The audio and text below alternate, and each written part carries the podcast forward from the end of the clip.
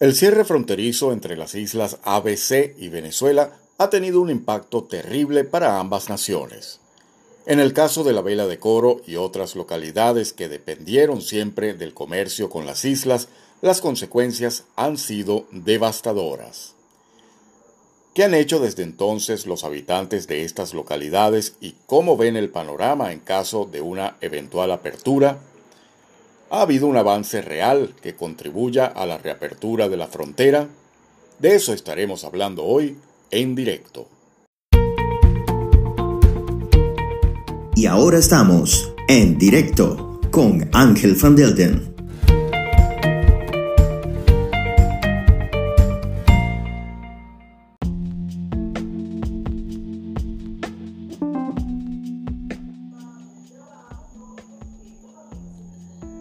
Saludos, yo soy Ángel Van Delden. Bienvenidos a todos a otra entrega de En Directo.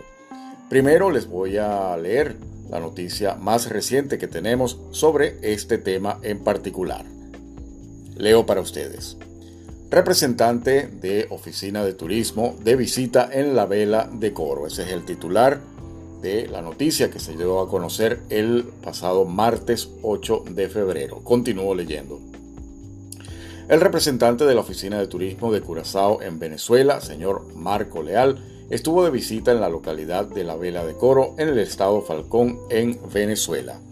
La visita se realizó en el marco del acercamiento que se ha venido llevando a cabo entre las autoridades de turismo de ambos países en función de una eventual reapertura comercial. El señor Leal visitó la vela por invitación de Fede Cámaras Falcón, la Cámara de Comercio de la Vela de Coro y la Fundación Cultural Santos Inocentes de la Vela. Y por supuesto también con el apoyo de la Autoridad de Turismo de Curazao. Fin de la cita. Esto fue publicado en el portal noticiascurazao.com. Pues bien, anterior a esto, sabemos que varios sectores de ambos lados han estado activos comunicándose para intercambiar información y manifestar su buena voluntad para el restablecimiento de las relaciones comerciales.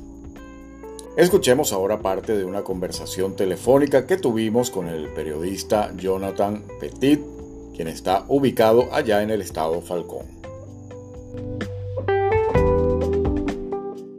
Jonathan, cuéntame, ¿Cómo ves tú la situación actualmente en cuanto a las a las relaciones y la posibilidad de una reapertura? Últimamente hemos estado viendo algunas noticias de que están tomando lugar algunas conversaciones físicamente allá en la vela de coro. De hecho, se, se escuchó que algún representante de la isla está presente en estos días o ha estado presente en estos días hablando con autoridades de, de la localidad de La Vela. Háblanos sobre eso, qué, qué se ha estado hablando y qué, qué significa eso para, para la mejora de las relaciones. Desde el año 2020-2021, en el estado de Falcón se han acercado algunos eh, enviados, comisionados, vamos a llamarlo de esa forma, de la Embajada de Países Bajos para sostener reuniones y conocer los sectores que hacían vida en, en Curazao principalmente y luego en Aruba, tales como las cámaras de comercio, que es un sector privado que no responde a los intereses del gobierno y que no tiene ninguna relación con los intereses del gobierno, que al final y al cabo son los que deciden la reapertura o no. Han tenido conversaciones con medios de comunicación, han tenido conversaciones con organizaciones no, no gubernamentales, se han sentado incluso eh, a puerta cerrada, eh, visitas no formales, rápidas, como diríamos acá, visitas rápidas con exportadores o con dueños de embarcaciones. ¿Qué es lo que buscan estos representantes, estos comisionados, estos enviados? Explorar el terreno, conocer en qué condiciones está eh, Falcón, si realmente están preparados para la reapertura, porque es muy fácil decir, queremos reabrir la frontera con Curazao, pero Venezuela no es la misma que exportaba en el año 2018, 2015, 2010 hasta Curazao. Ya no, mucha gente coincide que ya no va a ser tan rentable exportar para Curazao, a pesar que en Curazao, por ejemplo, eh, anhelan el producto venezolano, según declaraciones, este, no, los, los exportadores, los dueños de embarcaciones no están preparados, no tienen el capital, no tienen el dinero, tampoco tienen la embarcación para, para navegar hasta la isla de Curazao, por una parte. Lo otro que te quiero decir es que quien estuvo en el día esta semana, acá en el estado Falcón, es el señor Marco Leal, quien dice que es el, el encargado o el enlace, el operador turístico de la Oficina de Turismo de Curazao para Venezuela. Según una entrevista que tuve con él, tiene 14 años en el poder y desde hace 30 en el poder en esta, en esta sección y desde hace 30 años está promocionando Curazao. A mí en lo particular, Ángel, me sorprendió muchísimo eso. Porque yo no había escuchado nunca la promoción del turismo aquí en Core. Él asegura que tiene 30 años haciéndolo, pero para no en Caracas o en Puerto La Cruz o en Margarita. Pero en el Estado Falcón no, por ejemplo.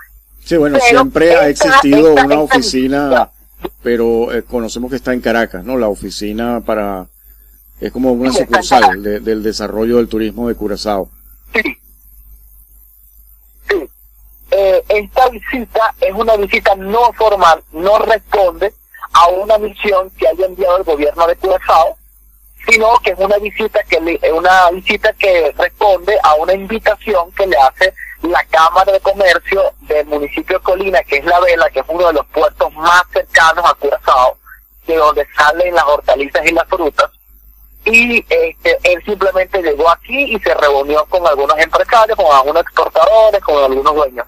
No fue recibido, y vale, quiero destacar esto, no fue recibido por las autoridades venezolanas.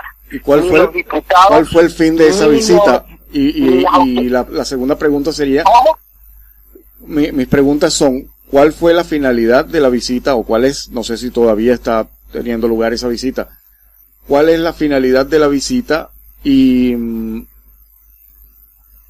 y para qué eh, o, cuál era la intención de que lo recibieran las autoridades locales?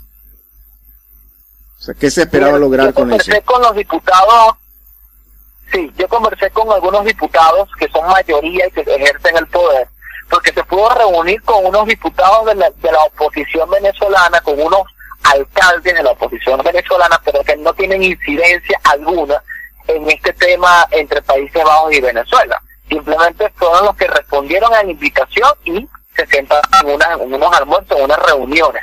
Pero, por ejemplo, el gobernador no lo recibió, el gobernador de Falcón, eh, el, el presidente del Parlamento Regional tampoco lo recibe, el secretario de Gobierno tampoco lo recibe, el secretario de Turismo en el Estado de Falcón tampoco lo recibe, porque ellos alegan, argumentan que esto es un tema que se maneja entre cancillerías y entre embajadas y que lo representan las autoridades regionales en el Estado Falcón no tienen incidencia en un tema que según las políticas venezolanas solamente están autorizados el Ejecutivo, la Cancillería y el embajador o el cónsul venezolano en las islas. No es un tema que le compete a, los gobernantes de acá, que argumentan ellos a pesar que son los primeros afectados por esta decisión que realmente fue arbitraria por parte de Nicolás Maduro. Ok, eso es lo que opinan los... Uh, no queda muy clara, Ángel. Sí. Sí, adelante. la visita no queda muy clara porque no no, no había un plan como tal. De hecho, el señor Marco me comenta que eh, no hay un plan, no, no, no se lleva nada para, para Curazao, no hay, no hay en sí, vino a conversar, a conocer, a explorar, pero no había un plan conciso eh, que, que determine, bueno, me llevo de acá un, producto, un, proyecto, me llevo de acá un memorándum, me llevo de acá un documento, eh, establezco un puente de relaciones, no existe, sino que, bueno, venía a promocionar la isla y a conocer las posibles las posibles potencialidades. Pero ¿con qué se consiguió el señor Marco? Con una vela destruida, con unas embarcaciones varadas casi destruidas, con una península de Paraguaná sin luz y sin agua, sin capacidades de desarrollo y con un estado Falcón realmente bastante triste. Y él, me lo comenta en privado. Entonces, eh, la finalidad pues pudo haber sido acercamiento, pero no tiene incidencia en esta política internacional. Entiendo. Precisamente estaba por preguntarte cómo ves tú la situación en la vela. Sabemos que no está bien, eh, sobre todo económicamente a raíz de ese cierre, esta, ruptura con las eh, ex Antillas holandesas. Eh, ¿cómo, ¿Cómo ha sobrellevado la situación el pueblo de, particularmente el pueblo de la vela, que se sabe que su economía ha dependido durante muchos años del comercio con las islas? Yo creo que quizás ese fue el error del veleño y del falconiano, ¿no? Como nos pasó a Venezuela. Venezuela es un país que se, se, se atuvo, se, se aferró al petróleo y la caída de los precios del petróleo nos llevaron a una crisis sin precedentes que cambió el juego político en toda Iberoamérica. Eh, y quizás también ese fue el error del veleño.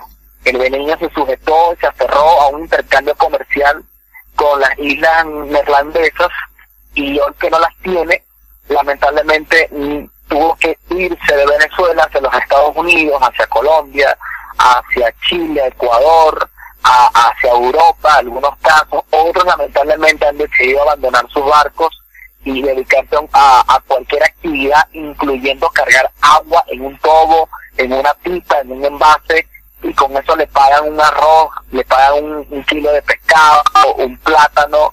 Y e, e, la situación de la vela es extrema, es pobreza extrema lo que se vive en la vela.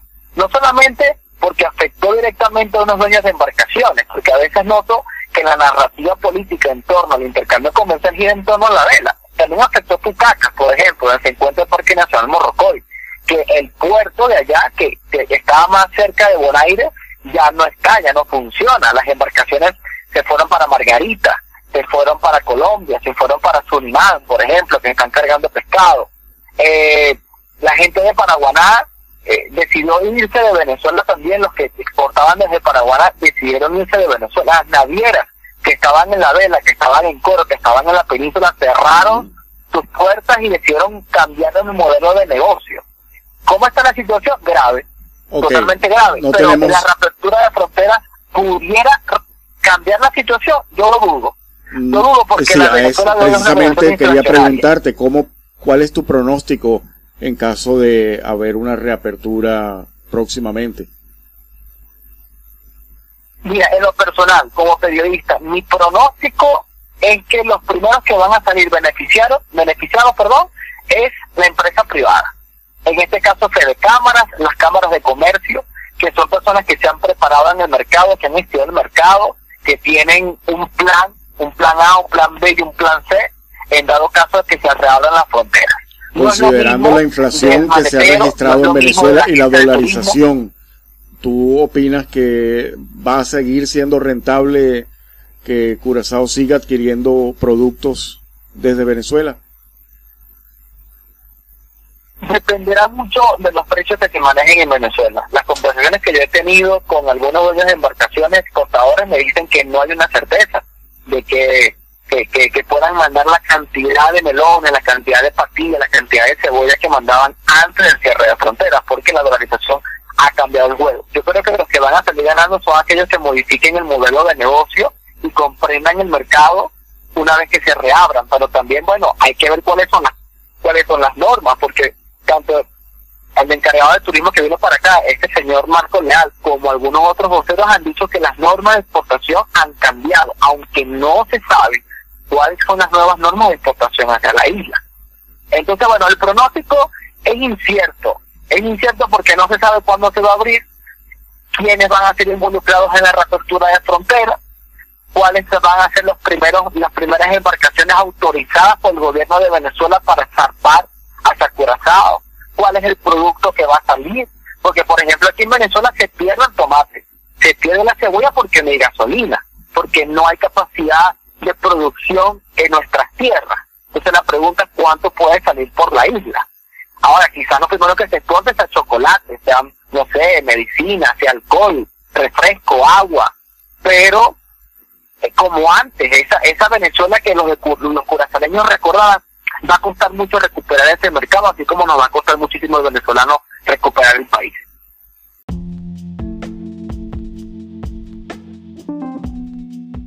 Bien, y acabamos de escuchar al periodista Jonathan Petit desde la Vela de Coro. Muchísimas gracias a Jonathan por su tiempo y por la información que ha compartido con nosotros. Y una vez más recuerden que pueden escuchar nuestros podcasts en nuestra web noticiascurazao.com y también en nuestra app la cual también pueden descargar totalmente gratis desde Google Play Store. Y también estamos presentes en todas las plataformas de podcasting, incluyendo Google, Apple Podcast y Spotify. Muy agradecidos con todos por la audiencia y será hasta la próxima.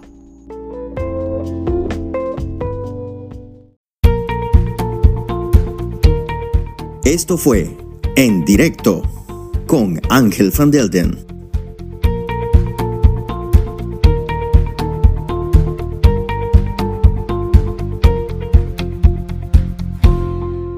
Una presentación de noticiascurazao.com y su emisora Onda CW.